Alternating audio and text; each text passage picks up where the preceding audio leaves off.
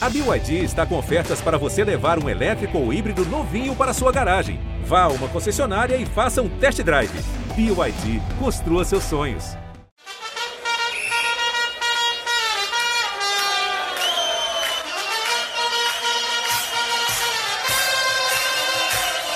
Assim, Cintia de Futebol? Eu sou Léo Lepre e esse é o La Pelota. E eu sou o Cauê Dias. Você está no podcast de futebol sul-americano do Globoesporte.com. E acá, La Pelota no se mancha.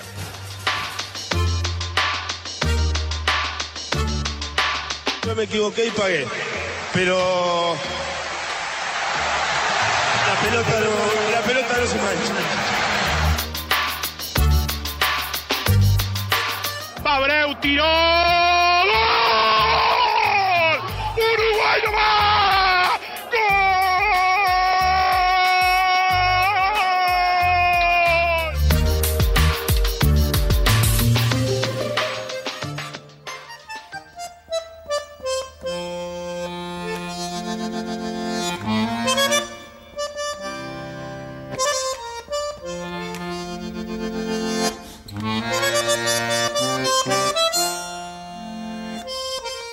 Nesse último episódio de 2020, com a música que abre o programa Lo que el Tempo me ensinou do Canário Luna com Tabaré Cardoso, eu que estava morrendo de saudade dele, quero saber, Petiço Dias, o que 2020 te ensinou? Meu Colimba, grande Léo, é bom demais, né? Sempre gravar aqui. É, cara, 2020 era para ter trazido muito mais ensinamentos, né? Acho para todos, né? A gente achou que 2020, com tudo que aconteceu, óbvio, um ano marcado por uma coisa trágica e que talvez trouxesse mais ensinamentos. É, não sei se estou tão esperançoso que trouxe tantas, tantos ensinamentos ao conjunto de seres humanos, mas para a gente acho que trouxe algumas, né? Para a gente trouxe algumas. É, uma delas tá aqui resumida, né? Que a gente conseguir gravar à distância mostra que é, a distância física se encurtou, né? A gente não precisa estar no estúdio para fazer, enfim, para se encontrar, para conversar, para falar sobre coisas que a gente gosta, como a gente está fazendo aqui, como muitas outras pessoas. Os artistas não precisaram ir para o palco. Sei que todo mundo sente falta, todo mundo, o contato humano ele é eu sou um, eu sou, admirador do contato, de conhecer pessoas, de, de a gente é, estar sempre olho no olho. Mas eu acho que se teve alguma coisa que ensinou isso, que a gente pode manter é, esses, essas vontades, manter boas relações de uma maneira diferente por aqui. Mas foi um ano complicado, né? Foi um ano muito difícil e eu acho que é importante, é por isso que eu acho que é, vale a gente dar uma olhada em tudo que aconteceu. Erros e acertos também, que a gente vai ver aqui no programa hoje. É, no episódio né, de hoje. Surpreendentes erros e acertos, inclusive. Surpreendentes erros e acertos. Mas é isso. E para você, Colimba, o que, que 2020 ensinou? 2020 me ensinou que a gente não pode confiar na Universidade Católica em nenhuma competição internacional, nem sequer na Sul-Americana. Isso já não precisava nem da pandemia, antes a gente já estava É. sabendo. Pois é, eu ainda insisti nisso. Mas você sabe que no engraçado você falar sobre isso, porque no texto que está na descrição desse nosso último episódio de 2020, que vai ser uma retrospectiva do nosso ano Sudaca, a gente escreveu lá, né? No ano em que o mundo parou, aconteceu de tudo. Porque mesmo assim, foi um ano muito arrastado, um ano muito longo e aconteceu de tudo. É, por mais que a pandemia tenha é, impossibilitado vários eventos, por exemplo, os Jogos Olímpicos de acontecerem, mas a quantidade de notícias, muitas delas tristes, né? Quanta gente a gente perdeu em 2020. Foi, foi. Eu, eu se a gente for olhar assim, é, li em alguns lugares que I can breathe é a, é a frase do ano, né? É Porque ela resume muito dos movimentos, né? Do movimento Black Lives Matter, como também é, a falta de ar, que é o sintoma mais é, desastroso, mais agoniante dessa doença que deixou o planeta de cabeça para baixo, né? E, e- e eu, eu- se a gente for pegar assim o fazendo uma, uma comparação barata assim com que aquilo que a gente gosta, que é que é o futebol sul-americano, me parece que o ano de 2020 foi a gente foi jogar na altitude, né? Foi jogar lá em cima, porque é o ano inteiro, né? A gente começa e começa o jogo ali em março, em 15 minutos de jogo a gente já tá todo mundo trancado atrás, porque tem que se trancar, não pode sair, só sai na boa, né? É, porque a gente começa, né? é- é- a comparação para mim é um pouco essa, todo mundo se tranca. Aos poucos a gente acha que dá para sair, e quando a gente sai, a gente toma susto. Então, para mim, é, eu acho que o ano de 2020, se a gente fosse fazer uma analogia bem barata, bem. É um pouco. Todos nós tivemos que jogar um pouco na altitude ali. E, e, com todas as dificuldades que isso trouxe. E ao longo do ano a gente foi, né? Perdemos jogadores, perdemos nosso 10 lá para frente. Então é um ano muito, me parece assim, acho que é a, é a, comparação que eu me permito fazer, assim, sem nenhuma, tomando todo cuidado com o que, é, é, significa falta de ar na Bolívia, o que é, né, a, sintoma dessa doença que levou gente querida, levou familiares meus. É, mas eu acho que é isso. E a gente é, chega ao final do ano assim, vamos juntar de novo no vestiário, porque a gente, quem continua no jogo tem que ter, tem que saber que tem volta, tem vamos para frente, né? O futebol e a vida sempre dão um revanche. É. E a gente tem que se juntar no vestiário de novo e saber que é, é possível, né? Para quem está em campo, a gente tem que a gente tem que voltar e, e honrar é, tudo que foi feito nesse primeiro jogo, nessa, nesse jogo na altitude aí que a gente sofreu tanto. Primeiro jogo, porque a temporada não acabou. Inclusive, a temporada ela só vai acabar no ano que vem, com a decisão dos campeonatos, decisão da Libertadores. A essa altura, vocês já sabem que o Santos enfrentará o Boca em uma semifinal, que o Palmeiras enfrentará o River Plate em outro lado da semifinal. Como faz tempo que eu não falo com você sobre isso, pelo menos é, gravando o Petício Dias. O que, que lhe parece essa semifinal Brasil-Argentina? Já vamos, se eu não me engano, para o quarto ou quinto ano seguido de, de Brasil e Argentina. Que... O que, que você achou dessa final, dessa semifinal Brasil-Argentina, Santos e Boca, Palmeiras e River? Olha, eu acho que a gente, isso aí mesmo antes, né, quando a gente fez uma primeira análise da, da Libertadores, a gente via é, River e Boca é, poderiam chegar. O Palmeiras também era o time previsto para chegar. A grande surpresa é o Santos, que ao começo da temporada não parecia, né? Era parecia alguém dissesse que o Santos já está na semifinal da Libertadores, é, ia ser como assim, né? E o Santos conseguiu chegar e chegou bem, não chegou aos trancos e barrancos, né? Chegou, digo, quem vê os jogos, todas as dificuldades que o Santos teve fora de campo e dentro de campo, né? Com é, problemas de salário, de Covid, troca presidente, e o time consegue chegar numa semifinal com outros times que se estruturaram e se programaram para estar tá aqui, né? O River, impressionante a durabilidade desse ciclo. O Palmeiras fazendo valer é, um, bom, um bom time que tem e aí juntou aos reforços que vinham, né? Já de algum tempo ali, investimento alto do Palmeiras, uma geração de categoria de base muito boa, que e essa mescla levou o Palmeiras a, a, a esse bom momento que tem. E o Boca, que, é, que também estava para chegar, assim, estava um pouco desarrumado lá atrás, mas você já via no título argentino que a coisa tinha mudado, né? Que eles tinham, de uma certa maneira, se livrado daquele fantasma que vinha do River. Então, acho que esses três eram previstos. E, claro, eu acho que é, eu, imaginava lá atrás que o Flamengo fosse chegar se, gente, se, você me perguntasse quatro times ali atrás, provavelmente estaria esses quatro. Acho que o Independente Del Valle é um time que sempre a gente olhou lá atrás, mas olhando a semifinal, acho, acho era um pouco previsto. E acho que é preocupante para os outros países quando a gente vê que é, esse domínio Brasil e Argentina né, mostra a força desse poderio econômico, como esse time se impõe. E eu acho que isso fica um alerta para os demais países do continente, porque se eles não se, se não houver um trabalho sério um, e, se, e, e, e se prepararem para isso, vai ser a Libertadores vai virar é, um, uma ponte aérea Brasil-Argentina. Terceiro ano seguido de Brasil e Argentina nas semifinais. Terceiro ano, Terceiro ano 2020, 19. É. E você, ou 18, 19 e 20. Semi, né? né? Não estamos nem falando de uma final, de uma. Isso. O último que chegou foi o Barcelona de Guayaquil na semifinal de 2017, que perdeu para o Grêmio. O Grêmio faz a final com o Lanús. E aí a gente volta para. Já, já vai ser então é, 17, 18, 19 e 20 vai ser uma quarta final envolvendo brasileiros e argentinos. E se você lembrar, o, o Barcelona ele elimina dois brasileiros, né?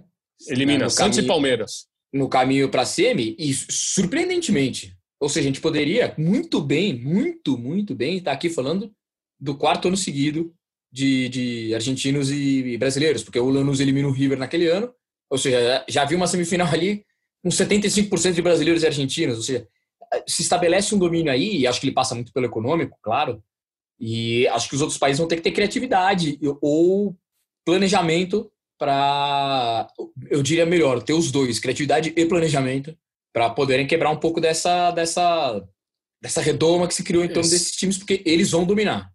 É uma hegemonia Brasil e Argentina, sim, e é também uma hegemonia de Boca e de River Plate no futebol argentino também, né? Porque por mais que é, a gente teve o Lanús, que chegou de maneira muito surpreendente em 2017, aí a gente viu um Racing fazer frente ao Boca no primeiro jogo, mas depois sucumbir na bomboneira de uma, de uma forma até é, é, pífia, sem, porque não, sem não força, ofereceu assim, risco, sem força é, alguma. Foi, Parece foi aquela que luta em que não, só teve, né? É, foi uma luta em que só teve um boxeador ali, né? O outro nem subiu Exato. pro ringue, foi um lado só. E, mas seria muito. Aí, eu, aí a gente estaria falando de uma surpresa, assim, só que só 2020 poderia trazer, que seria essa semifinal Racing e Santos. Aí era, aí era um exagero de 2020 fazer o que fez. É, 2020 está sendo um ano bem atípico e poderia até o Racing pintar novamente numa decisão de Libertadores ou, ou numa semifinal, coisa que não acontece há 27 anos.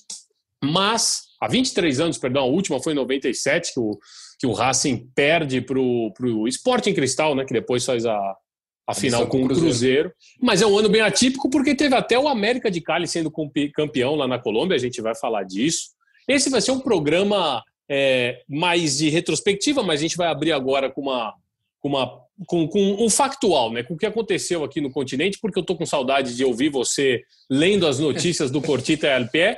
E lembrando que esse foi um ano bom para o La Pelota, porque a gente deixou de ser um programa mensal, viramos um programa semanal com três edições Cortitas e LPE e a versão que você gosta de dizer mais parrudona, que é a versão que você... Parrudona, né? Toda a De uma hora, toda a cancha, que você participa, que você é, é, e, fala e, sobre assim, a sua Bolívia. Exato, sobre a Bolívia, sobre os rincões do continente. E acho que foi nesse ponto, sim, a gente pode ter mais oportunidades, né? mais, é, mais chance de falar disso que a gente gosta tanto. E, e assim, e, e causamos problemas aí para os servidores dos principais é, principais áreas, de, dos principais aplicativos de streaming e do site, né, do próprio GE. Globo, é, do site que é o GE, né, que você acessa pelo ge.globo barra podcasts, e batendo recordes, então demos trabalho aos servidores, o, a gente recebeu até um telefonema deles pedindo para que a gente maneirasse, né? É, não, tudo que fosse o que fosse podcast do Maradona, a gente precisava avisar com antecedência para eles colocarem é. mais dois lá servidores na tomada eles, que eles têm. Exato, para eles reforçarem os, os escritórios deles aqui na América Latina, no, enfim, Acho que, acho que nesse ponto aí a gente deu trabalho para eles. Petiço, vamos para o Cortito ERP para saber o que, que, tá, o que, que aconteceu então na América do Sul. E que você não pode deixar de saber.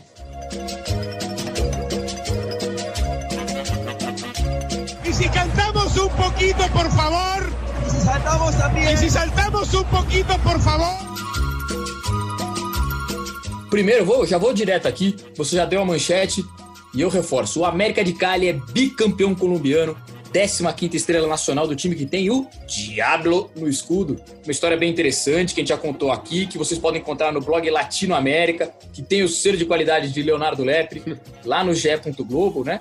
Com o título, com os títulos de O Símbolo Renegado, vocês vão encontrar melhor essa história. No ano da pandemia, do vírus, da peste, do mundo de ponta cabeça na Colômbia, eles estão dizendo que só poderia ser o América de Cali, o campeão lá mesmo. Foi uma final disputada em dois jogos contra o Santa Fé. Na primeira partida em Cali, cômoda vitória por 3 a 0 e a vantagem que parecia tornar desnecessário o segundo jogo. Mas em Bogotá, o Santa Fé fez 2 a 0 só no primeiro tempo e, pass... e aí a torcida do América de Cali passou os últimos 45 minutos do jogo com sofrimento, unhas roídas, mas no final deu tudo certo. Depois de ter passado quase seis anos na segunda divisão, um time da força do América, ele volta e conquista o seu segundo título após o retorno à elite. O detalhe é que o técnico campeão é o argentino Juan Cruz Real, é um católico fervoroso, tem um terço pendurado no pescoço durante toda a partida. Nas imagens depois da conquista, ele segura uma estátua de Senhor dos, de los Milagros. O técnico, inclusive, prometeu que vai percorrer o caminho de 70 quilômetros, que percorreria o caminho de 70 quilômetros do estádio Pascoal Guerreiro até a Basílica do Senhor dos Milagros, caso ganhasse o título. Agora tá na dívida. Enquanto isso, no escudo da camiseta campeã, tá lá ele ali, ó, o capiroto, o pé preto, o tinhoso, doces ironias do futebol sudaca. Meu capitão lepre. É linda essa imagem porque é muito bizarra, é muito engraçada, é tudo, tudo ao mesmo tempo é um quadro muito é, é, é uma macondo do futebol mesmo, porque tá o Juan Cruz Real. Ele, ele tá abraçado, ele tá com, uma, com, com, com um terço no peito, segurando a imagem do Senhor dos Milagres, e do lado esquerdo aqui tá o Capetinha sorrindo no escudo e pro do público daqui é, é como o Cuca, né? Um treinador que ficou marcado por isso, ficava com a Santinha, com a beijando. Então, um pouco dessa linha, imagina, o Cuca se torna campeão, vamos dizer, com o América do Rio, que é o Diá, né? Que é o É, exatamente. É, é colocar a fé em, é colocar a fé em, em, em, em xeque, né? Em, em, exato, pra jogo. Exato. Vamos ver. Exato. La va a tomar Graterol. ¿Qué va a hacer Wilmar? ¿Qué va a hacer Wilmar? Wilmar le dice a Graterol: Dame la pelota. Señoras y señores, se ha escrito la historia.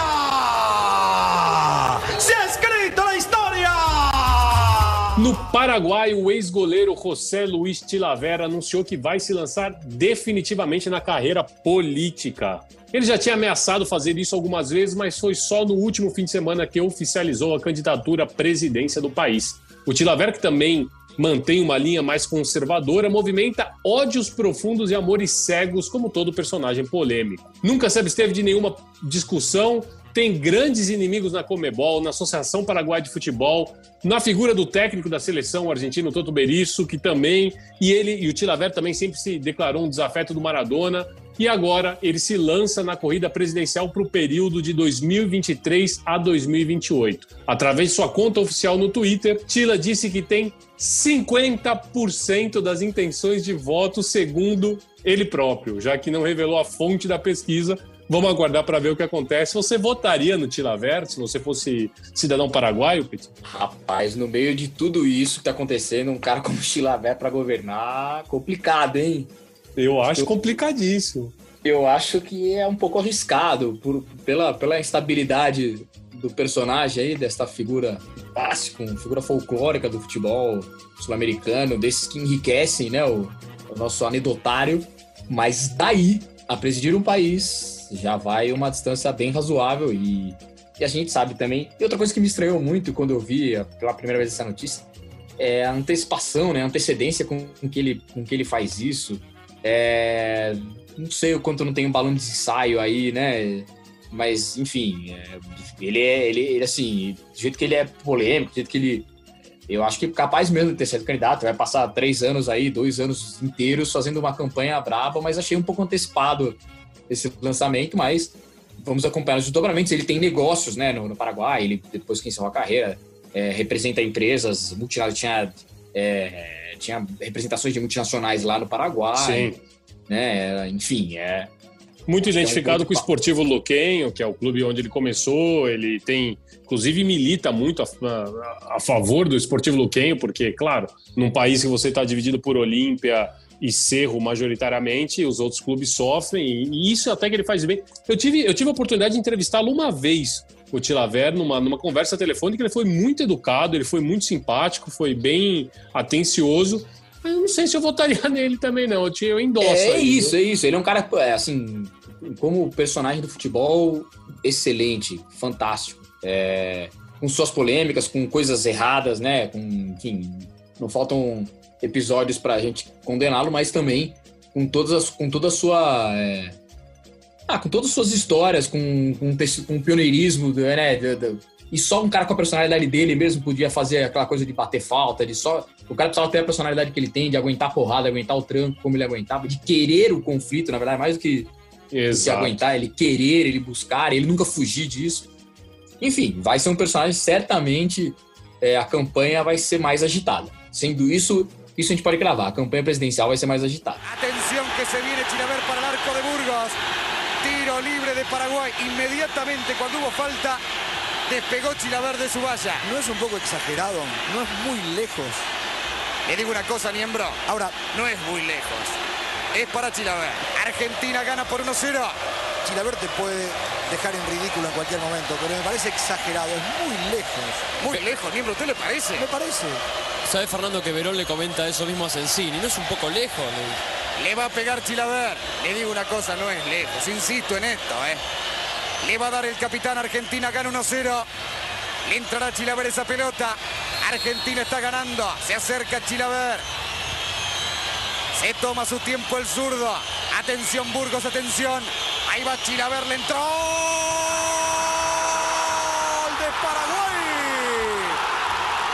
Hizo Chilaver de tiro libre. A los 41 minutos y medio empata el partido. Argentina-Paraguay 1 a 1. Lo hizo Chilaver de tiro libre. E lá na Bolívia, durante a partida entre o The Strongest e o Nacional de Potosí, um simpático perrito invadiu o gramado do estádio Hernando Siles. E não seria notícia por esses pagos, porém, no Curtite ao pé sempre há o porém. O cachorro não só invadiu o gramado, como também fez o fez abocanhando a chuteira do goleiro reserva do Nacional. O perrito se chama Catito. É uma ternura só. Quando se aproximaram para retirá-lo do gramado, ele começou a brincar. Ficou de barriga para cima, não, não colocou resistência, e aí ganhou a atenção de todo mundo. Descobriram que era um cachorro de rua que ficava por ali, perto do estádio. Então a internet se mobilizou para encontrar um lá pro cachito. E aí vale, né? Quando a internet funciona para coisa boa, olha, olha que bom quando o pessoal se junta para fazer uma coisa inteligente na internet. A torcida do Bolívar, por exemplo, encontrou um refúgio provisório. E o zagueiro do Strongest, o brasileiro naturalizado boliviano Fernando Martelli, se comprometeu a conseguir uma casinha para quem adotasse o cachorro. E agora ele já tem um lar, segundo informou o próprio jogador. Vamos escutar agora, então, a narração da TV boliviana no momento em que o Catito invadiu o gramado. Sacando la pelota, ahí está justamente, miren, se agarró una zapatilla y lo van a sacar. Y de 15. Descargó para Ramiro Vaca, para Godoy y se lleva la zapatilla, miren. ¿En qué termina esta historia? Del perrito con la zapatilla. Cuando viene el remate a las manos en los tiempos de Daniel Vaca. Le había pegado el can. Que además eh, es muy cariñoso, todo cariñoso, todo tierno, miren. Y juguetón. No lo van a sacar así fácilmente. Dije, yo, yo quiero participar del partido, déjenme aquí, quiero que me vean en la televisión.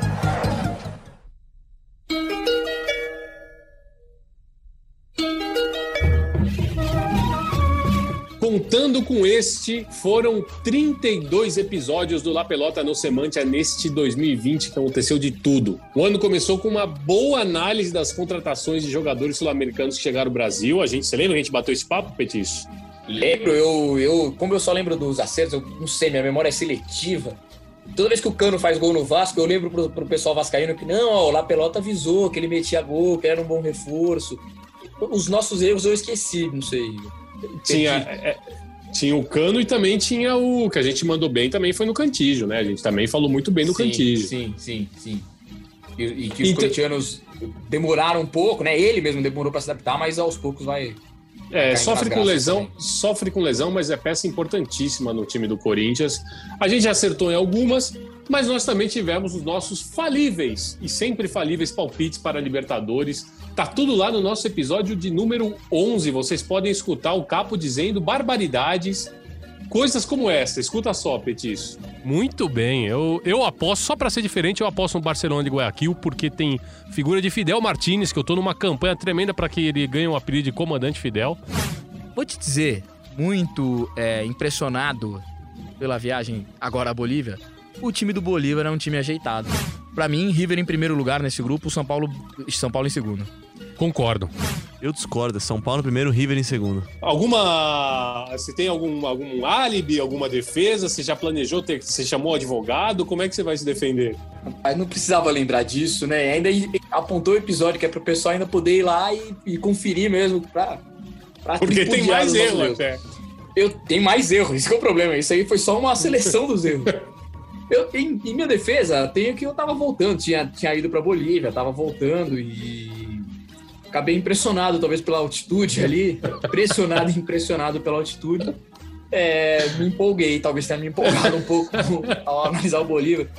Aí a Católica, que a gente também errou, né? Tem, enfim, tem, tem coisas aí Acho que essa parte a gente podia pular. Ô, ô, ô Virrei, vamos cortar isso aí, Virrei. É, se der pra cortar, vamos pra outra. Vamos, porque, vamos bater bumbo pra gente, porque a gente também acertou, viu, Petiço?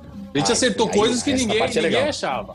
Ninguém achava que ia dar, a gente acertou. Vamos escutar o que a gente acerta. Então eu vou de, eu vou de Palmeiras e Guarani. Pelo pouco que eu vi do Atlético ainda, é, fica difícil a gente arriscar alguma coisa. Mas eu acho que o Atlético pode ser um time brasileiro que não seja o primeiro do grupo. Acho que vai classificar, é, mas eu acho que ele vai brigar muito aí é, eu acho que Nacional e Racing, tô na dúvida da ordem aqui. Tô na dúvida da ordem. Talvez nacional, nessa ordem mesmo, Nacional e Racing. Da Boca Juniors e Libertar nessa ordem, Virrei, você acha que é alguma coisa diferente disso? Concordo com os senhores. Acertamos mais do que erramos, hein, Petiço? Também Acertamos, vamos, lá, Não, né? não, É isso aí. Então, ó, vamos, você tem o placar aí? Como foi o placar? O placar foi o Virrei, dos 16 classificados para a fase de oitavas de final da Libertadores, o Virrei acertou 12 mas ele trocou alguns, é, algumas ele, ordens entre Ele não botava ordem, ele não indicava ali. É. Né? É, Hum. Você lembra do Virrei que trabalhava com a gente? Cara, tá, pelo que eu soube, tá, tá rico, tá morando, tá morando fora do Brasil, não é? Pô, que saudade dele, acho que tá. Acho que ele foi pra Miami, É, tá com um negócio lá. A última notícia que eu tinha era isso, que ele tava na, na capital da América Latina, que é Miami. Bom, o Virrei acertou 12, você acertou 11 e eu fiquei, como sempre, na rabeta com 10. Rebaixado. Não, mas você teve. Mas você tem acertos ali, por exemplo, você cravou o Guarani e eu falei o Bolívar, e a diferença foi muito pequena. Foi só 13 Foi pontos pro Guarani e 4 pro Bolívar. Tava, era questão, assim, de mais 7 ou 8 rodadas de Libertadores e o Bolívar podia encostar. Petício, mas em nossa defesa a gente acertou muito mais a ordem de primeiros e segundos. E o, o, o, o Virrei, ele ia só no, no, no fácil. Ah, ele vai ficou passar só soltando, soltava o nome. Exato, não, dava ele posição. falava rápido, que era pra dizer depois que ele tinha confundido. É, é. Realmente. A gente, a gente deu até saldo de gols. Até nisso a gente cravou, né? Mas foi bem, fomos bem, fomos bem. Tô falando das contratações da Libertadores, a gente, a gente pode se orgulhar aí. Um outro erro, mas é, acho que faz parte do folclore também, né? Libertadores, se a Libertadores, se a gente mata tudo na Libertadores, que, que- como é que a gente ia depois defender essa competição, dizendo que ela é surpreendente, que ela É, e teve uma É. pandemia, né? Teve uma pandemia, vamos lá também. teve uma pandemia? Aconteceu muita coisa. É, 2020 foi um ano, Foi difícil de, de prognósticos. Petiço, o ano seguiu e não mais do que de repente sacolejou tudo com uma freada repentina por conta da pandemia. E aí a gente errou todos os palpites mesmo. E aí foi hora do La Pelota no Semante a prestar serviços à comunidade. Aí a gente fez, eu acho que foi legal o que a gente fez. Você lembra dos primeiros quando, quando rolou a é, pandemia? isso, e a ideia era justamente isso, né? Muita gente é, em casa, é, muita futebol parado, né? Que é a pior. A melhor, a melhor combinação do mundo é você poder estar livre e, e ter futebol na TV, né? Quando não acontece isso, é, realmente fica um buraco, um vazio pra, pra gente. Pra, imagino que pra muita gente que ame o esporte em geral, né? E aí a gente teve que. Teve, aí a gente atacou de, de dica cultural, né? E foi legal, acho que foram os episódios mais legais. Muito legais. Muito legais Episódio- de fazer, de, de ouvir, né? De ouvir as dicas. episódios que estão, se vocês quiserem ouvir, tá tudo lá no arquivo, tanto né, no- no- nos principais tocadores de podcast, como também no GE. Globo, lá no podcast, na, na aba do La Pelota. Principalmente os podcasts número 13 e 14, porque aí a gente foi atualizando, além de atualizar a situação dos países, né? Da, do, da- do coronavírus, Como a gente também deu de como tava, dica literária, musical. E as participações filme. especiais, né? O Ma- O Matias Pinto, porra, fantástico. Deu uma. Deu um outro, deu um outro patamar para o programa. É, Agostinho Lucas, enfim, teve tanta coisa boa ali rolando, né? E você também deixou umas boas dicas de, de filmes, né? Principalmente. Ah, você... não, e- não, é, e, não, agora eu vou rasgar também pra você, pô. Capo trouxe filmes aí que depois o pessoal fala, não é possível. Como que ele viu esse filme? E é verdade. Enfim, acho que foi, e, e- e acho que o mais, assim, isso tem muito a ver com, com como a gente gosta de fazer esse, esse, esse podcast, é, é poder falar dessas coisas, dessas manifestações culturais, enfim. E, e como foi, e foi, foi gostoso fazer, apesar do momento péssimo, né? Como foi gostoso ou- ouvir e fazer esse programa. E você lembra que a gente conversou com o Manuel Soriano, aquele argentino que mora no Uruguai, que estuda música de torcida? fantástica, fantástica, assim, todas as participações dele, é, ele contando as origens, enfim. E eu acho que talvez tenha sido os episódios que mais gente se surpreendeu, né? Porque de, de, de ouvir, ah, mas, pô, é verdade, então aquela música veio daquilo. Ah, então, pô, eu sempre escuto na arquibancada, e, até mesmo a gente, assim, teve. Eu não lembro exatamente qual música era, mas eu falei, cara, eu ouvi há, há anos essa música em, em tribunas e, e nunca tinha me ligado que ela era do. Bom, era do Benito de Paula. Era a música do É Benito de essa Paula. mesmo. Música do Benito. Então vamos escutar o Manuel Soriano falando sobre essa música. E muito além dos Hilarie, Xuxa, Roberto Carlos e outros artistas tupiniquins, a música brasileira forneceu talvez a mais difundida canção de alento na Argentina, Uruguai, Paraguai, Chile. A gente recentemente se acostumou aqui a uma certa invasão do modelo argentino de arquibancada, de, de hinchada. Nas arquibancadas nossas, aqui do Brasil mesmo, adaptando cantos que vêm deles, né? Mas antes disso, nas duas margens do Rio da Prata, eles foram eternamente influenciados por um artista nosso. Por último, queria falar de uma música brasileira. É, meu amigo Charlie, de Benito de Paula, que é um dos cantitos de cancha mais utilizados, eh, tanto no futebol como depois passou também na política.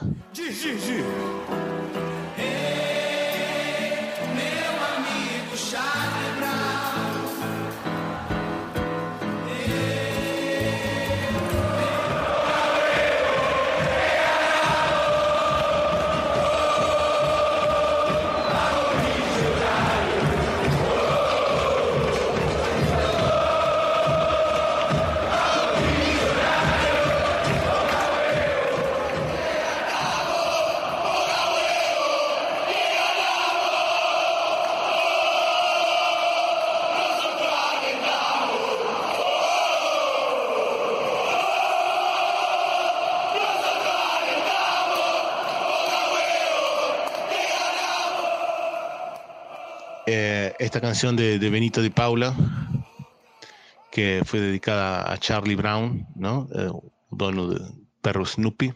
Y entonces él y na letra invita a Charlie a conhecer todas essas maravilhas do Brasil. Incluso fala de a torcida do Flamengo, coisa igual não tem. Pero a torcida que faz o, que fiz o, cambio para fazer um cantito de cancha a partir de esto foi uma hinchada argentina, não, não se sabe todavía qual. Benito de Paula, quem diria meu amigo Charlie Brown é, influenciando as torcidas no continente a, a levarem adaptações para os tablones, hein, Petis? Não, demais, demais. Eu, eu lembro, é, a gente, a, quando eu ouvi que você, quando é, ouvi os primeiros áudios dele, aquilo ali veio, um, né, veio, um, veio uma luz, né, eureka, né, veio uma, veio uma lâmpada na minha cabeça aqui. Mas, é, enfim, eu acho que esses episódios tiveram muito esse valor também pra gente, acho que para as pessoas que comentaram com a gente disso, de, de a gente buscar outras, é, outras formas, outros, é, outras, outro modo de da gente falar dessa cultura e do futebol, né? Mas a conversa com o Manuel Soriano foi só uma das várias entrevistas que a gente fez, ó. Douglas Seconello. Excelente. Guilherme Pereira. Conheço. Le conhece. O Guilherme Pereira veio para contar sobre a cobertura do caso Ronaldinho. Exato, o Ronaldinho foi preso em 2020. O Ronaldinho foi preso. Tem que entrar isso no Paraguai por documento falso. Meu Deus do céu. Que roteiro é esse? Que roteiro é esse? Pouco antes da pandemia, ele tava lá Guilherme Pereira, ele contou os bastidores pra gente. Lédio Carmona, que se declarou é, é, depois ali, né, em off, ele mandando, ele gostou muito, ele mandava pra gente mensagem dizendo que Pô, ele tava escutando os outros podcasts. Olha, olha, olha, que honra, né? Olha, é pra, pra falar de smoking uma frase dessa. Lédio que é um... Ale, Ale, Lédio um que é um, um, ídolo. Alexandre Losetti, outro que é um Falando grande... Falando em ídolos, ó, Alexandre Losetti, PVC, outro, outro cara fantástico que passou por aqui. É, gente que a gente viu, gente que a gente viu em campo, como o Ricardinho, a participação do Silas, lembra? Pô, Silas contando sobre a Copa de 90, cara, que, que, que, que ótimo de poder ter o Silas ali, um cara, que, um cara ídolo na Argentina como ele é. A nova safra, né? Vitor Canedo, Renata Mendonça. Verdade, o Vitor e a Renata também tiveram. Esse, foi, esse, foi, esse, também foi um programa legal, né? Foram programas que a gente ficou ouvindo os sul-americanos que atuaram aqui, né? Era no início do Brasileirão, né? A gente estava é, querendo é. saber quem foi o maior gringo que já jogou o Campeonato Brasileiro e a gente procurou escutar pessoas de diferentes faixas etárias, é diferentes gerações. Me deu uma ideia, e o final do Brasileiro, vamos fazer a seleção sudaca do Brasileirão, então? Tem que fazer. Ah, então, final, aí a gente tem. É os prêmios, né? Que a gente tem que fazer. Os prêmios. Isso, os vamos prêmios fazer os do La Pelota Não Semante. Pô, é, nós vamos fazer, tá, tá, tá, tá combinado. Categorizá-los. A gente vai eu lembrei um... de lá e eu só queria botar uma dificuldade que, que vem desde esse programa, que é a gente né, montou o time do Cartola do La Pelota. Cara, e, tá, e é difícil escalar toda a rodada, viu? É difícil, tem, né? É, e quando tem jogo das eliminatórias, aí viajam todos daqui. Cara, pra montar o time. Tô, aí tem que. Aí, aí, aí, tem que.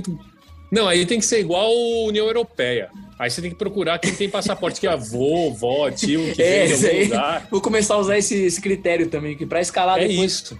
em rodada de eliminatória. E aí, pô, arqueiro, ele está sofrendo com arqueiro, só tem um que tá só machucado. Só tem um, né? Dizer, tá machucado. É Enfim, mas tá esse, esse, me, veio, me lembrei desse sofrimento que eu tenho passado todas as rodadas aí.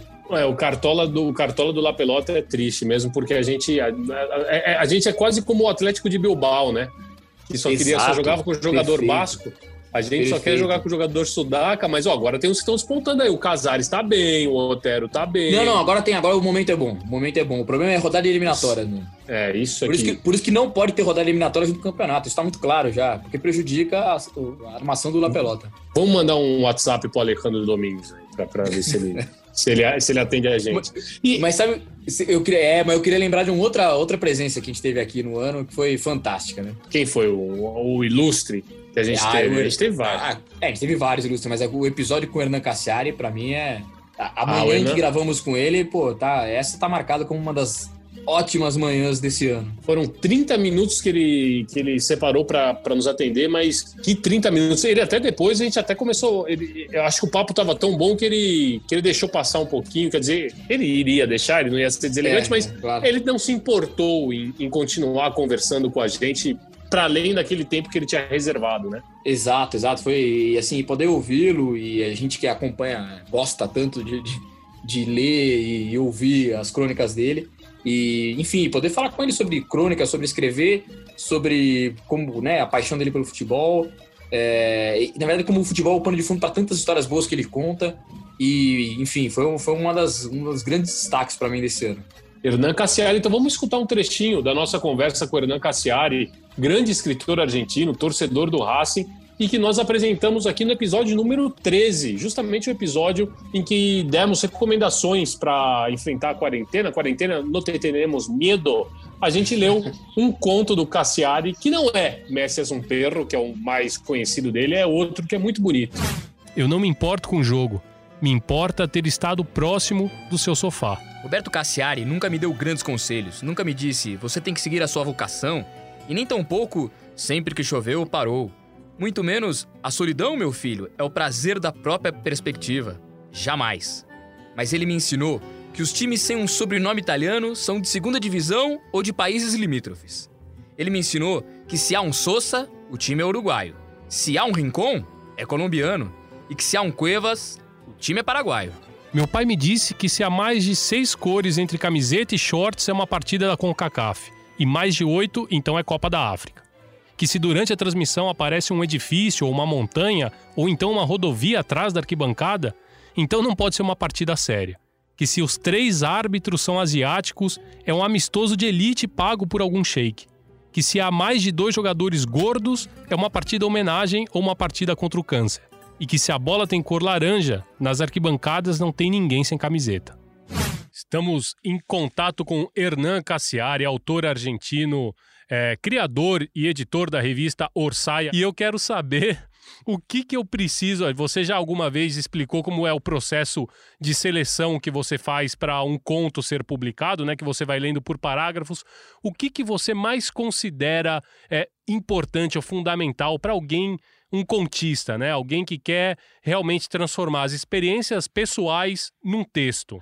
Creo que eh, a experiência de haber leído muchísimos autores y, haber publicado en lo personal, pero también haber publicado como editor a, muchos autores, eh, me lleva a sacar una conclusión que por lo menos para mí tiene que ver con lo siguiente. Lo más importante de todo es comunicar la idea, la historia. Es menos importante, mucho menos importante, la calidad del adjetivo, eh, la ubicación de la palabra, es menos importante el estilo y es muy importante que llegue la idea, la emoción, eh, la sonrisa, la carcajada o lo que uno quiera lograr, que llegue rápidamente al otro lado. Sobre todo porque en este siglo XXI los lectores estamos mucho más dispersos, distraídos, desconcentrados, haciendo cuatro o cinco cosas al mismo tiempo. No tenemos, como en el siglo pasado o en el siglo XIX, todo el tiempo del mundo para que nos cuenten una historia. Estamos en, otro ritmo, en un ritmo más alocado y entonces rápidamente me parece que hay que eh, llegar al coração ou à cabeça do leitor, do oyente, do espectador. Além do Cassiari, a gente também homenageou o centenário do escritor uruguaio Mário Benedetti, lamentamos a morte de Quino, né, o cartunista argentino, o criador da Mafalda. Quanta gente a gente perdeu mesmo. Né? É. 2020 foi muito, a, foi muito trágico para muita tudo, gente tudo, boa foi embora tudo que a gente fala, tudo que a gente pontua, assim, né? Todos os momentos bons, é, a gente sabe que o pano de fundo, de, de, né, o, plano geral disso tudo, é um ano muito triste, né? Um ano muito complicado. E que é que aquela analogia que eu, eu, fiz lá no começo, e assim, e que todo mundo vamos tocando e vamos, vamos lutando e, e vamos perdendo gente, mas vamos seguindo, né? Foi um pouco esse ano, teve muito disso, assim, de, de, se proteger e, e, e, levar o jogo para sabendo que tem o jogo de volta. Levar para o jogo de volta e a gente teve reforço também. O ano também foi bom, porque a gente teve um reforço que estreou justamente para falar é, no nosso episódio número 28. A gente trouxe El Maestro Ariel Palacios para falar é, tudo sobre esse outro, dar um panorama diferente, uma visão um pouco Olha diferente. que chegada, né? uma chegada com uma, uma visão da, da tamanho uma coluna cultural tremenda. E ele fala né, sobre o Kine, sobre outras.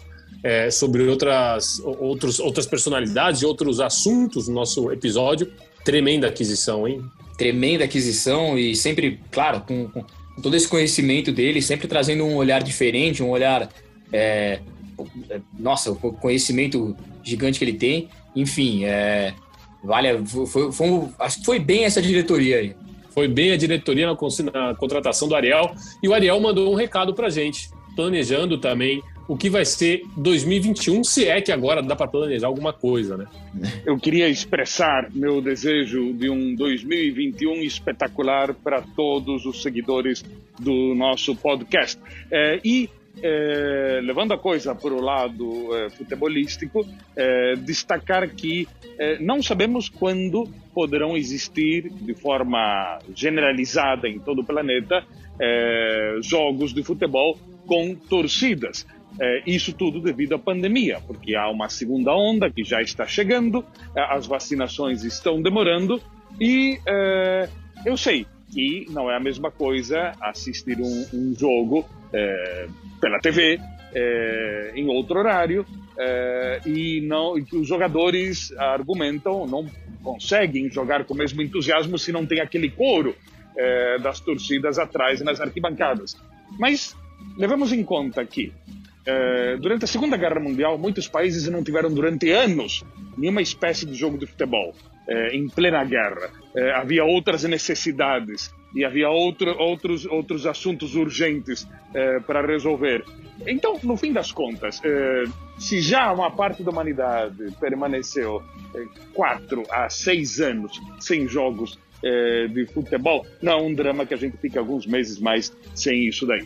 Eh, por outro lado, somos Homo sapiens, os Homo sapiens existimos faz 315 mil anos, então levamos em conta que o futebol existe mais ou menos há 170, então re vamos remover de 315 mil anos, é, 180 anos, e bom, e aí temos também uma outra demonstração de que a gente consegue é, sobreviver é, sem ver um jogo de futebol. Então, é uma questão de esperar, vamos, enquanto isso, é, aumentando ali a nossa torcida e esperando que 2021, depois das vacinações, possamos voltar a ver os jogos de futebol com torcida presente. Enquanto isso, a curto prazo, temos a definição da Libertadores. Os argentinos estão esperando que haja uma final Boca River, evidentemente, é, porque para eles a grande obsessão é que o River derrote o Boca e o Boca derrote o River, ou seja, uma obsessão bilateral. É, eles não estão interessados em jogar contra um clube brasileiro. Uma coisa é a rivalidade da seleção Brasil-Argentina mas no que concerne a clubes, a obsessão é puramente local. É uma pena, né? Mas vamos ver o que acontece, porque temos que esperar alguns dias agora para ver como é que fica essa tão esperada final. Então, resumindo, um 2021 espetacular para todos. Tomem cuidado com distanciamento social, usem máscara, não sejam negacionistas, não prestem atenção naquela turma que tem medo de tomar vacina é, e que argumenta que você vai virar um jacaré, uma lagartixa, enfim, vai virar a cuca ou qualquer coisa assim do gênero. Essas coisas não existem, são crendices, enfim. A ciência acima de tudo e graças à ciência, o futebol voltará a certa normalidade a curto prazo. Abraços para todos. E a gente também teve aqui no La Pelota Não Se Mancha, que é uma preocupação sempre nossa, levar toda essa diversidade cultural do nosso continente, tudo aquilo que inspira as enteadas por aí. A gente trouxe algumas homenagens musicais. Vamos contar, por exemplo, a gente contou no episódio 14 a história da canção Impossible e da banda argentina Cajerreiros, de muito sucesso na Argentina, Chile, Uruguai, e que a torcida do Palmeiras adaptou para uma versão própria. E prestamos referência a ela também, a rainha da cúmbia, Hilda, no episódio 24. Vamos ouvir um pouquinho. Eu acho que Não Me Arrependo Desse Amor talvez seja a música de, de canção mais emblemática dela, né, Petiço? Talvez, talvez. Ela, ela tem outros sucessos, né? E, assim, a data pra gente simbólica, né, do 7 de setembro, e a curiosidade é que é, ela morre num acidente de ônibus, né? É, e a história é muito triste, né? Morre a família, né? Morre a filha, a mãe, é, que a acompanhavam e, e o, acidente, o ônibus do, do da banda dela choca contra um caminhão com placas brasileiras. Né? Quer dizer, ainda tem essa. Exato. É, tem essa coincidência triste, né? Enfim. Mas é, é uma marca, sem dúvida, e vale, vale, vale ouvir um pouco mais sobre ela. Uma carreira curta, fugaz, a Gilda que virou inclusive santa para alguns lá na Argentina. Sobe o som da música da Gilda e depois já vão, vão para Argentina, já que a gente já tá, já vão ficar, né, Petiço? Fica ali.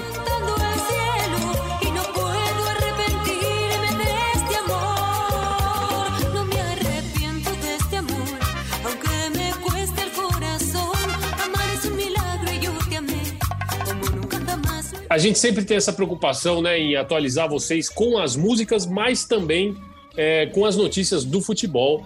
E, claro, a gente foi falando sobre todos os rivais que os times brasileiros iam enfrentar nas competições internacionais, Libertadores, Sul-Americana. Também trazíamos informações, é, trouxemos informações sobre o desenrolar nos campeonatos nacionais na América do Sul cobrimos as seleções nos períodos do, de, de, rodadas de eliminatórias que tanto prejudicaram o time do Cartola, que o Petiço já manifestou a queixa importante dele. Esse, importante esse protesto.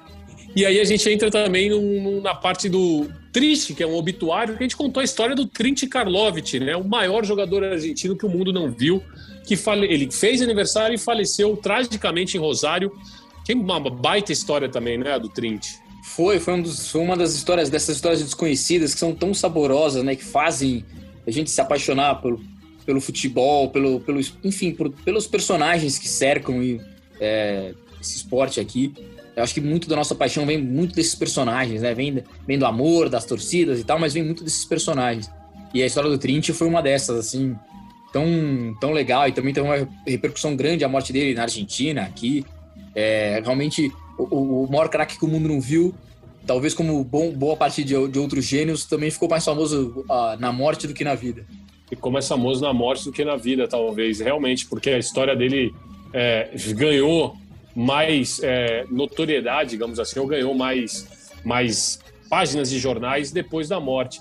2020 foi um ano de aniversários, né? Foi um ano de aniversários redondos, de datas, de efemérides redondas. Exato, de coisas importantes, né? De grandes lembranças, algumas. É, a, a, maioria não muito feliz pra gente, né? Mas, é, por exemplo, são 30 anos da Copa de 90, né? Inesquecível para os argentinos, em toda aquela atuação do Maradona, por tudo que cercava. Foram os 10 anos da Copa de 2010, muito lembrado para, pelos uruguaios, né? E acho que o, o mais doloroso, os 70 anos do Maracanaço, quando e aí muito lembrado por uruguaios e brasileiros. É, e a gente, mas o que a gente queria, né? Acho que isso foi importante no episódio, foi destacar que o Uruguai venceu aquela partida, não foi o Brasil que perdeu. Eu acho que isso era um, é um ponto que a gente sempre fala, né? E que é, acho que tá na, na tá na, na, na, constituição do, do, desse podcast lá atrás. que não, não vai se. O Uruguai é que ganhou a Copa de 50. E nunca debateremos sobre Pelé e Maradona. Acho que são dois pontos, assim. São Exato. pedras fundamentais da constituição desse podcast porque eles são, enfim, são, são coisas vazias e a gente é, acho que o, precisa avançar em relação desse, desse olhar, né? Está na Constituição não escrita, mas é, acertada mentalmente. Constituição assim, moral. Né? Na, moral exatamente. Na Constituição moral desse podcast. Então vamos escutar é, a homenagem que a gente fez no episódio número 18, que a gente trata justamente sobre o Maracanaço, como o Petiço bem disse, quando o Uruguai venceu e não o Brasil que perdeu. A seleção uruguaia caminhava pelos longos caminhos subterrâneos do grande estádio até que Obdúlio encontrou a forma de dizer que não estavam ali em uma missão diplomática. Sua voz era grave e todos pararam para escutá-lo. Agora vamos jogar como homens, disse, e completou. Nunca olhem para a arquibancada. A partida se joga aqui embaixo. Eles são 11 e nós também. Esse jogo se vence com os huevos na ponta das chuteiras. Os jogadores começaram a subir os 23 degraus que levam ao centro verde do incendiado Maracanã. Tchau, Uruguai. Para você também, meus melhores desejos.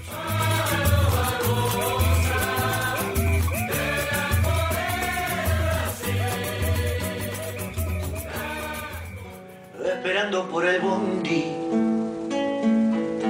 de Fiorito a Paternal la pisada, la rabona, son los chiches que los viejos no te podían regalar.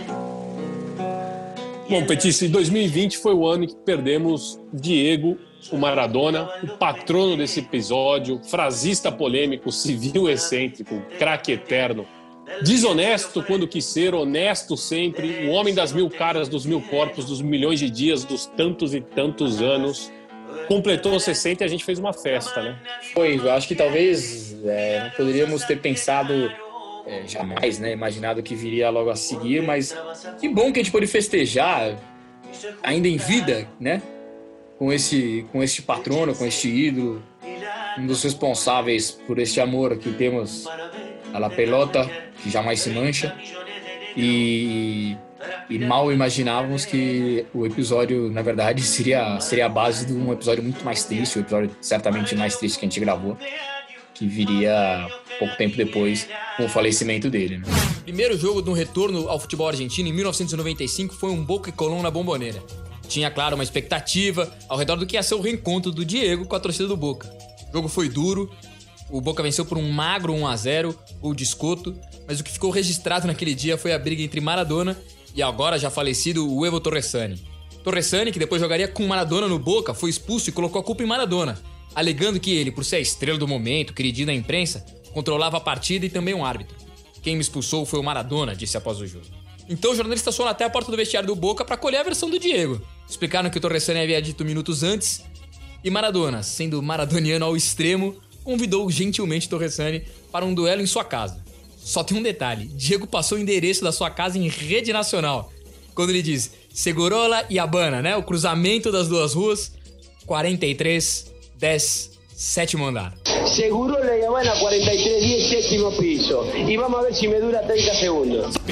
Um mês depois, faleceu. No segundo episódio que a gente dedicou especial ao Maradona, no dia de sua morte, o episódio número 34, a gente festejou a obra de Diego Armando Maradona. Episódio que a gente fez na madrugada, né, Petis? Foi, foi assim, depois de um dia. É, nossa, de, de, de, tanto trabalho, né? De, enfim, a, obviamente a morte dele agitou redações pelo mundo todo e a redação da, de esporte da Globo, obviamente, não foi diferente.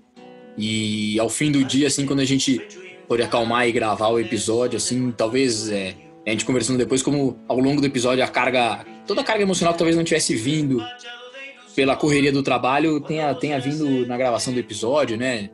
E de e talvez, para usar uma expressão muito comum, talvez foi a hora que a ficha caiu, né? A hora que a gente parou para contar o que tava, né? E relembrar, foi a hora que a ficha caiu. Enfim, foi um episódio gravado em alta madrugada e, e acho que teve, teve para, assim, num relato pessoal, teve muito essa coisa da, da, da emoção, talvez o, dia não tivesse trazido e que veio à noite, né? veio na madrugada. É porque, diferentemente do que a gente costuma fazer, não roteirizamos aquele episódio, né? Nós é, montamos é. meio que em cima das nossas memórias, lembranças de coisas que a gente lembrava que tinham marcado o que o Maradona fez em vida e que tinham marcado as nossas vidas e a gente foi encaixando a, por cima o Virrei também com uma edição espetacular no dia seguinte, porque coitado, ele pegou um áudio bruto gigantesco e a gente ia dizendo para ele mais ou menos que ele, o que ele precisava fazer. Ele, ele basicamente Mas, teve que esculpir, né, o episódio.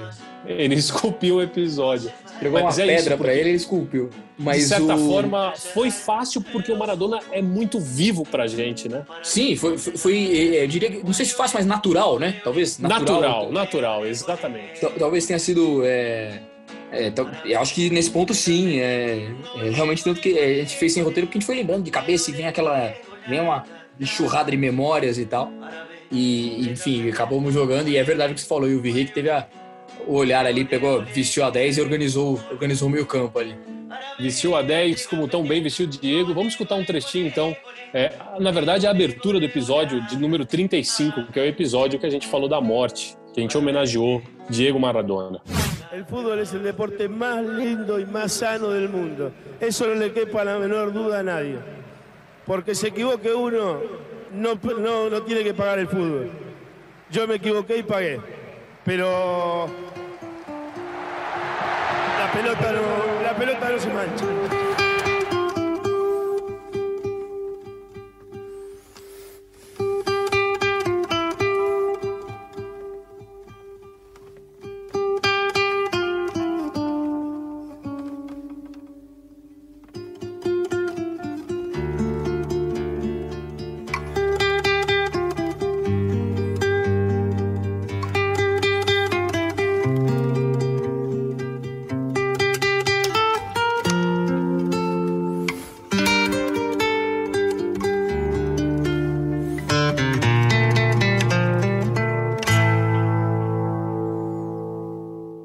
Maradona foi só um jogador de futebol. O argentino que definiu a argentinidade. Essa condição não é única, mas foi patenteada. Ninguém foi tão argentino quanto ele. Parecia perfeito no papel do rival ao protagonismo do vilão. Equilibrou a paixão e o caos, cada qual em uma mão. O homem que teve a vida enfeitada pelas conquistas e por todo o resto que vem nesse duvidoso pacote, dos enfeites que brilham e também aos embalos que opacam. Já imaginou o jogador que eu poderia ter sido? Refletiu certo dia ao repassar a própria carreira, um dos tantos documentários sobre sua vida. Já nem sei de qual vida, porque foram muitas. Em 60 anos, Maradona sobreviveu tanto para um só corpo. O jogador que você poderia ter sido, o herói que você foi, Diego. Errou. Um dia, já disse, como qualquer outro Diego. Como o Diego que é padeiro, como o Diego que é advogado, como o Diego que é pedreiro, como o Diego que é médico. Mas nenhum deles acertou como o único Diego que é Maradona. Gostava da câmera, que também gostava dele. E nunca quis ser referência e nem modelo de nada ou para alguém. Que isso fique claro. Eu só queria jogar futebol, vocês me colocaram aqui. Disse e tem razão. E foi por condição própria, por contradição pura. Já não dava mais para acompanhar quem era amigo e quem de repente se tornou o maior inimigo desde sempre. Aliás, alguém sabe de cabeça, assim, de bate-pronto, os números de sua carreira? Quantos gols? Quantos jogos por clubes? Seleção argentina? Maradona nunca foi escravo dos recordes e nem dos livros tontos que contam quantos cachorros quentes um americano é capaz de comer.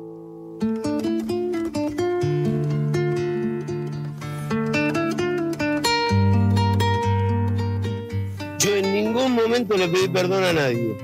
Si yo le tengo que pedir perdón a alguien es a mis hijas y a mis padres. Y a la hinchada de boca que erré, que erré cinco penales. Fenómeno, Diego. Que erré cinco penales seguidos. Si tengo que pedir perdón. Yo no fui a pedir perdón a Inglaterra, hermano.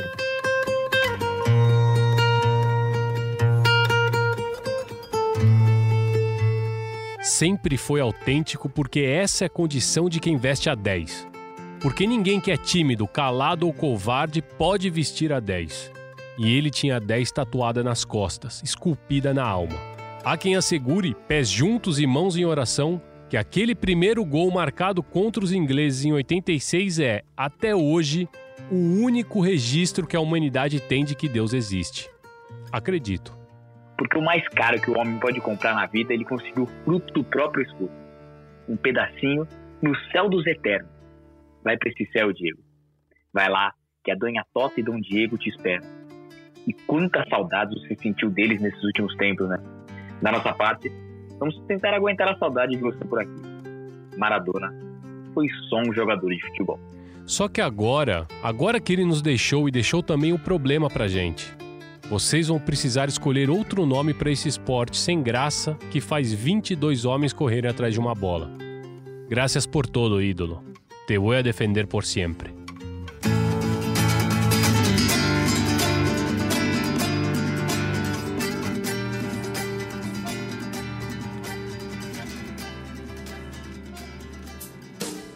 Brindo por las mujeres que derrochan simpatía. Brindo por los que vuelven Ao som de Brindo, de Los Rodrigues, banda dos irmãos Calamaro, na fase que eles estavam morando na Espanha. Uma das canções preferidas de Maradona, existe até uma versão que o Maradona tá cantando com eles. Nós aqui do La Pelota no Semantia, vamos brindar esse ano, né, Petisco? Vamos brindar, na verdade, pro ano que vem, pro ano que vai vir, que vai ser melhor. Sem dúvida, sem dúvida, aquilo que a gente falou. Agora é o, é o jogo da volta, o jogo de volta, né? E acho que todos nós que ficamos aqui, a gente, a gente tem que se olhar, usando, usando ainda essa analogia bem barata, a gente tem que se olhar no vestiário, a gente tem a obrigação de subir e, e- e ganhar esse jogo, né? A gente tem que se olhar é, é, aquela, aquela última, aquele último é, encontro antes de subir pro, pro campo e lembrar por, que que a gente, por quem a gente tem que ganhar em 2021, né? Foi por todo mundo que, que sofreu no 2020. Quem, quem ficou no jogo de ida merece, merece essa vitória no jogo de volta. né? Então contamos com você aqui em 2021, né? O- o- os ouvintes Sim. do La Pelota sempre querem saber isso, mandam mensagens. Não, eu queria acalmar todo mundo. Sem dúvida, em 2021 estaremos juntos. E, claro, contamos com a volta dele, né? Que está em Miami. É, assim que possível, contamos com a volta de Virrey aqui para o Brasil para seguir com a gente nesse que é o podcast mais disputado da América Latina. Então, para a gente se despedir, a gente separou é, três frases dessa música do Calamaro que eu acho legal. Achei a gente conversando, a gente achou que valia a pena deixar. Brindo por lo que tuve, porque já não tenho nada. Brindo porque esta noche un amigo paga el vino. Brindo por la vitória, por el empate e por el fracasso. Então é isso, né, Capô? O negócio é brindar pela vitória, pelo empate ou pelo fracasso. O negócio é brindar, é viver bem, com saúde, com, com tranquilidade, cuidando um dos outros, né? E sempre com um amigo que paga o vinho. Isso que é importante. Porque, não, e é independente de pagar o vinho ou não, mas de estar com os amigos, de estar com as pessoas queridas. É, é isso. De estar brindando. De estar brindando também. É isso que esperamos para 2021. Que venha um ótimo 2021 aí. Colimba, Virrei, e todos os ouvintes do, do La Pelota, que nós tenhamos um 2021 muito melhor que 2020. Lembrando que você encontra o La Pelota no ge.globo barra podcasts e também no seu tocador favorito de podcasts, na Apple Podcasts, no Google Podcasts, no Pocket Cast e também no Spotify assine e siga o nosso programa no seu tocador, porque aí sempre que a gente tiver um episódio novo, ele vai aparecer para você. O La Pelota no Semântica tem a participação do maestro Ariel Palacios, a edição de Virrei Leonardo Bianchi e a coordenação do Rafael Barros e do André Amaral.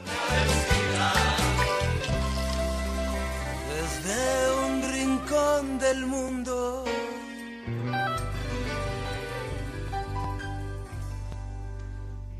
Brindo con